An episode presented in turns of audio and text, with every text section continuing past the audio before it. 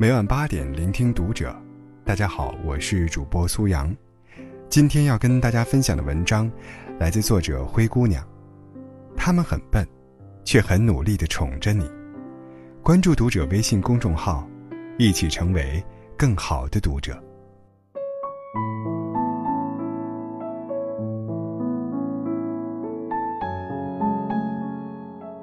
一位作家讲过一件趣闻：某年，他借住朋友一所河边别墅闭关写作，离开后，却接到了朋友电话。朋友支支吾吾地问：“他是不是在别墅居住时得罪过周围什么人？”他有些吃惊，因为那别墅居于乡野，周围只有几户人家，彼此熟识，都是礼貌的文化人，相处和谐。连口角都不曾有过，又何谈得罪呢？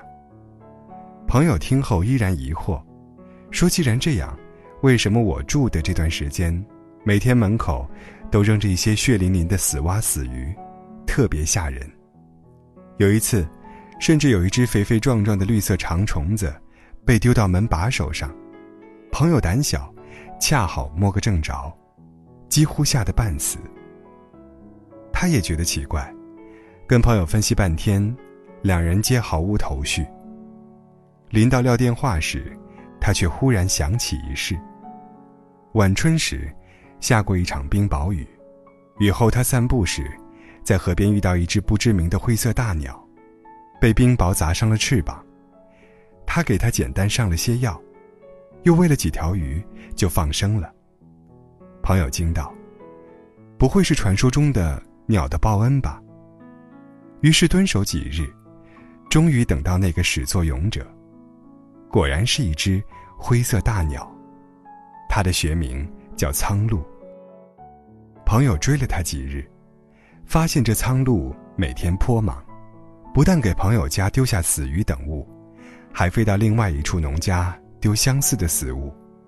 前去询问，果然那农家也曾喂食过这苍鹭。最有趣的是。农家说，苍鹭还会观察，若是当天收下了某条死鱼，第二天出现在门口的还是死鱼。如果把某只死虫丢出门外，之后就不会再收到虫子了。朋友连连称奇，眼前生生浮现了一位英俊骑士，用带着磁性的声音，无奈又温柔地伸出手来，摸了摸对方的头。怎么办呢？这个也不喜欢，那个也不喜欢，真是拿你没办法呢。算了，我再来想想办法吧。简直带着不可思议的奇妙暖意。这大概是最懵懂，也最宠溺的报恩了吧。我的新书发行，在朋友圈和微博上都发了消息。母亲打电话问我：“姑娘啊，看你发了新书，妈能帮你做点什么呀？”我说。妈，您别受累了，真不用帮忙。书我给您摆到床头，喜欢就多看两眼。母亲笑呵呵地说：“好嘞。”过年回家，亲戚见了我都抱怨，说你妈这几个月麻将都懒得打了，跟我们吃个饭吧，手机不离身，巴巴地盯着，手指不停地按呀按，也不知道忙些啥。我也有些好奇。便问母亲到底在做什么，是不是迷上了某款手机游戏？母亲起初不讲，后来禁不住缠问，只得有些不好意思地说：“我，我在给你点赞。”点赞，我一愣：“妈，你怎么点的？”母亲说：“我听人家讲，要是一个人的微博点赞越多，就是人气越高。我眼睛花，看不太清楚。”没法给你写啥，就一个劲儿的点赞呗，也容易，不累的，每天一直按按按就可以了。妈妈呀，我哭笑不得。微博点赞，每个 ID 只有一次权利，母亲反复按，完全是无用功，白白浪费了时间和精力。我还要给他解释，迟疑半晌，却终究没有说出口。只是劝了他几句，不要太辛苦。我想，他这么努力的让自己有用起来，尽己所能的宠爱着自己的女儿，辛苦的创造着微弱却温暖的情感价值，我又有什么权利让他失望呢？这篇文章注定是不能让他看到了，就让他愉快的为我点赞。活在帮到女儿那种心满意足的快乐中，挺好的。东北的冬天很寒冷，零下三十摄氏度的气温，滴水成冰。儿时我臭美，常喜欢穿漂亮的雪地靴。然而，往往越是漂亮的靴子，越是不防滑。我平衡能力又不好，做个屁股墩儿，或者把腿摔得青一块紫一块，都是家常便饭。